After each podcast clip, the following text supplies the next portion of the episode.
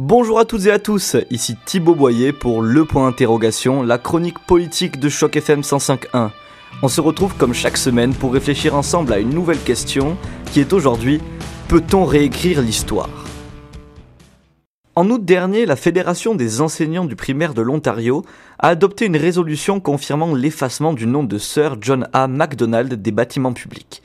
John. MacDonald, qui fut le premier Premier ministre du Canada, était chef du pays à l'époque où les premiers pensionnats autochtones ont été créés et où la population métisse fut déplacée. Cette résolution a pour but non pas d'effacer la mémoire de John. MacDonald, qui fut un des pionniers de la construction politique du Canada, mais de supprimer les hommages que l'on a pu créer pour lui dans le passé. Cette décision nous fait évidemment penser aux mouvements populaires qui ont eu lieu il y a quelques mois aux États-Unis, où des statuts de généraux confédérés avaient été retirés sous l'impulsion de citoyens et d'hommes politiques municipaux. Ces faits avaient suscité de nombreuses réactions politiques à l'époque, qui accusaient ces personnes de vouloir notamment effacer l'histoire. C'est aussi ce qui fut reproché à la Fédération des enseignants du primaire de l'Ontario lors de l'adoption de la résolution dont nous parlions plus tôt. Une question très intéressante nous fait alors face, celle de l'effacement de l'histoire, de sa réécriture ou de sa manipulation, notamment par les États. Peut-on réécrire l'histoire? Est-ce que la classe politique a le pouvoir, à elle seule, de repeindre un pan entier du passé? C'est ce à quoi nous essaierons de répondre aujourd'hui. Mais pour répondre à cette question, il faut d'abord définir ce qu'est l'histoire. Écrite avec un grand H, elle désigne l'étude et l'écriture des faits, des événements passés.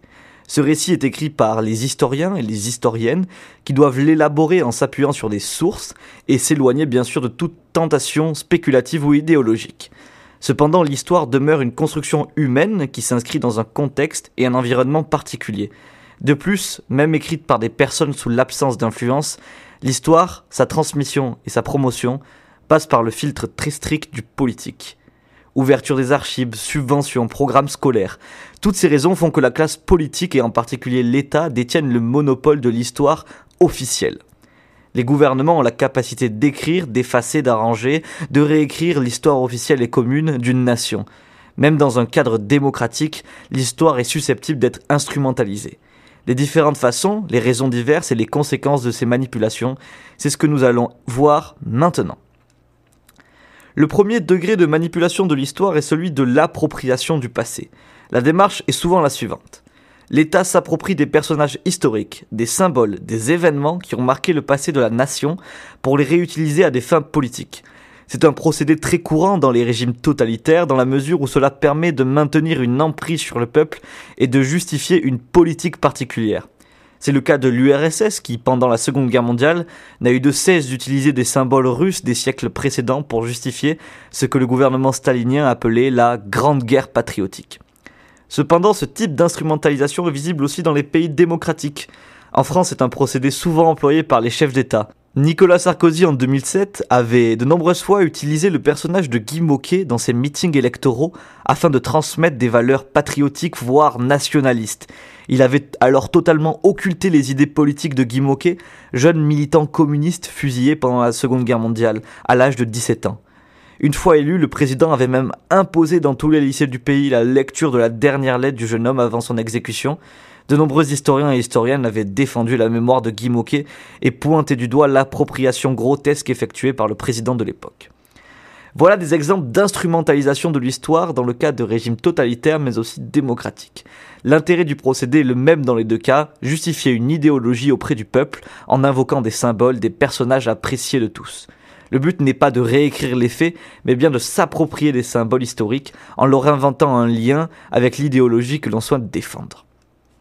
Le deuxième degré d'instrumentalisation politique de l'histoire est celui de la censure des faits. Elle se caractérise souvent par un blocage des archives de l'État. Les historiens et les universitaires ne peuvent alors évidemment pas faire leur travail de recherche complètement et ne peuvent pas écrire la réalité historique des faits. Contrairement à l'appropriation des faits qui sera caractérise par une manipulation plutôt douce ou implicite, le blocage des archives est un acte autoritaire. Le but des gouvernements l'utilisant est d'empêcher que certains éléments historiques viennent mettre en cause des idées pour lesquelles ils ont été élus.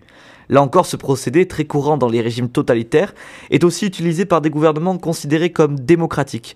À la fin de la Seconde Guerre mondiale, les gouvernements français successifs ont décidé de fermer les archives de la période 1939 à 1945 afin d'occulter la collaboration avec l'Allemagne nazie pendant cette période. Jusqu'à la fin des années 70, l'État français niait son rôle dans la déportation de populations vers les camps de concentration et d'extermination. Par exemple, le film Nuit et brouillard d'Alain René, sorti en 1956, qui relate l'extermination des Juifs pendant la Seconde Guerre mondiale, avait lui aussi subi cette censure étatique. En effet, on pouvait apercevoir dans le film un gendarme surveillant un camp de transit à Pithiviers. Les auteurs et producteurs avaient alors été forcés par l'État français, à l'époque, de modifier cette image. Ce n'est qu'en 1979 qu'une loi avait permis l'ouverture de ces archives aux historiens et aux chercheurs. Nous arrivons maintenant au dernier degré de l'instrumentalisation politique de l'histoire, celui de la réécriture des faits. Ce troisième degré est le plus important car le plus autoritaire et radical. Le procédé implique plusieurs capacités que doit posséder l'État qui souhaite réécrire l'histoire. D'abord, l'État doit exercer un pouvoir puissant, notamment sur l'éducation. Il doit pouvoir imposer sa réécriture des faits aux chercheurs, aux universitaires, aux professeurs, qui doivent enseigner l'histoire réécrite à travers un programme scolaire officiel. Ensuite, l'État doit disposer du temps nécessaire. Imposer une nouvelle version de l'histoire ne se fait pas immédiatement, et passe, comme nous l'avons évoqué, par la formation scolaire de futures générations. Enfin, l'État doit exercer une répression sévère sur toutes les personnes ou mouvements qui s'opposent et contredisent cette nouvelle version de l'histoire. La réécriture complète de l'histoire semble donc être un procédé réservé aux régimes autoritaires les plus radicaux. Ce fut donc le cas de l'Allemagne nazie, qui dès son arrivée au pouvoir en 1933 se livra à une réécriture totale du passé.